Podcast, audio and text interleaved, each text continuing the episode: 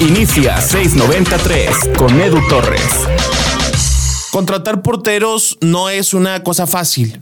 Si nos ponemos a ver el mercado mexicano, ninguno llegó de manera rimbombante. Por ahí, por ejemplo, el regreso de Memo Ochoa al América puede ser la contratación la contratación más vistosa de un arquero en los últimos años. Pero fuera de eso, llega Nahuel Guzmán de Newells a Tigres y fue opacado por Guerrón y Arevalo Ríos en su momento. Lo de Agustín Marchesín a Santos Laguna, de igual manera, no hizo tanto ruido. Eran buenas contrataciones. Yo me refiero a que no son tan, tan, tan vistosas, por decirlo de alguna manera. Yéndome más al pasado, también recuerdo lo de Osvaldo Sánchez de Chivas a Santos, por ahí lo de Federico Vilar cuando deja el Atlante, pero fuera de eso, los cambios de portero casi siempre, casi siempre están por debajo del radar en cuanto a bombas de contrataciones se refiere. Hoy en el podcast 693 vamos a platicar de contratar porteros, una costumbre que en el fútbol mexicano no es tan costosa, pero que parece que el Monterrey sí lo va a tener que hacer. Rayados tiene un problema muy grande. La gente no confía en Hugo González. La gente no tiene ni un ápice de fe en Hugo González. Han puesto mantas, han hecho un montón de críticas. Eh, yo creo que se celebraría más que se vaya a que llegue otro jugador. Y no voy a decir que se lo ha ganado o no Hugo. A mí me parece que es un buen portero. Sin embargo, no ha aparecido de la mejor forma en momentos importantes, en momentos trascendentales, como liguilla o el clásico regio. Cuando hablamos de fichajes de porteros, a nivel internacional sí se han dado contrataciones bastante costosas, como lo de Ederson al Manchester City, lo de Allison al Liverpool, lo de Kepa al Chelsea, pero viéndolo en nuestro panorama local en México, según Transfer Market, el portero más caro, el portero mexicano más caro ha sido Sebastián Jurado hoy suplente en Cruz Azul, que costó arriba de 5 millones de euros. Memo Ochoa, la mayor parte de sus traspasos fueron o terminación de contrato o préstamos. Solamente del estándar de Lieja al América eh, tuvo que ver un, una compraventa. Los porteros mexicanos es cierto que han sido buenos, han sido, hay calidad en la portería mexicana, pero muchos no mueven tanto dinero. Ahora vámonos al plano internacional. Vamos a poner algunos ejemplos de cuánto han costado en su llegada. El primero es uno de los que han sido de los mejores del mundo en los últimos años, Alison Becker, que llegó a la Roma proveniente del Inter de Porto Alegre por 8 millones de euros.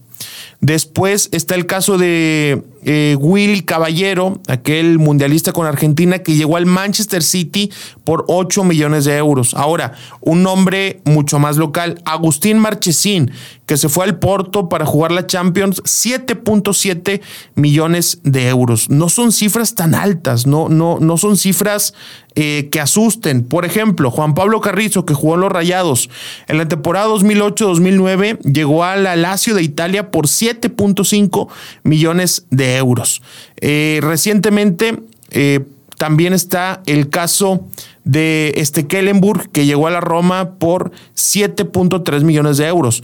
Ninguna son cifras extraordinarias, ninguna son cifras que asusten, por decirlo de alguna manera, y es donde te das cuenta por qué el mercado mexicano tampoco tiene contrataciones eh, tan, tan costosas en la, en la posición de, de, portero. Vamos a ver algún caso muchísimo más reciente, como es el de Zach Stephen, que también fue contratado por el Manchester City por 6.8 millones de euros. Eh, entonces, ¿a qué voy con esto? Si los equipos más ricos del mundo, si los equipos más importantes del mundo, hacen contrataciones de 7 millones, de 8 millones en porteros, sería una locura pensar que un equipo mexicano haga un gasto similar por un portero.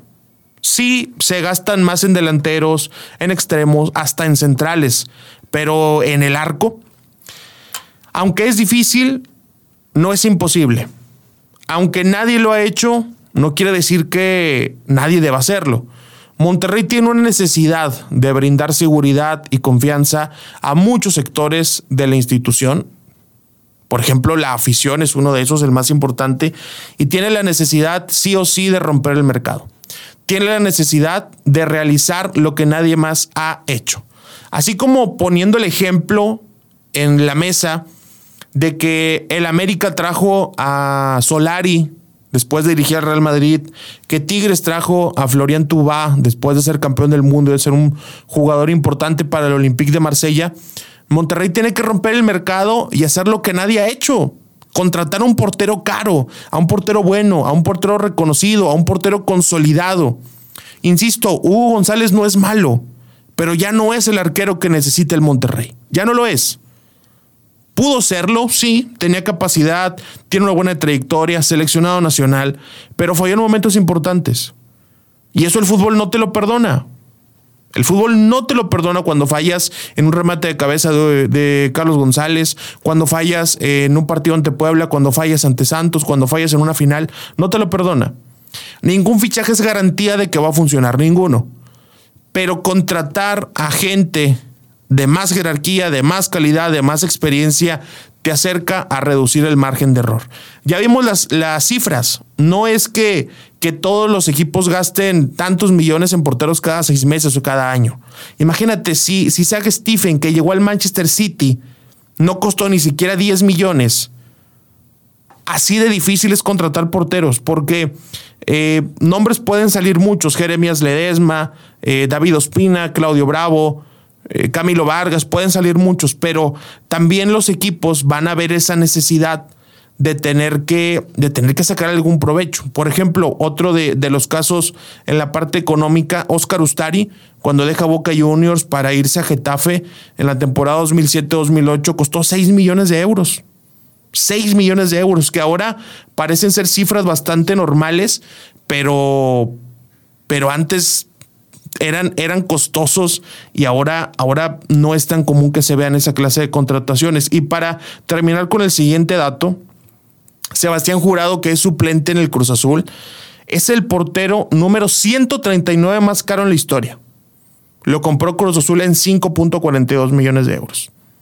Ahora vámonos a un caso todavía más reciente, que es el de Jerónimo Rulli, que fue héroe en la final de la Europa League parando un penal a De Gea y metiendo el que a él le correspondía.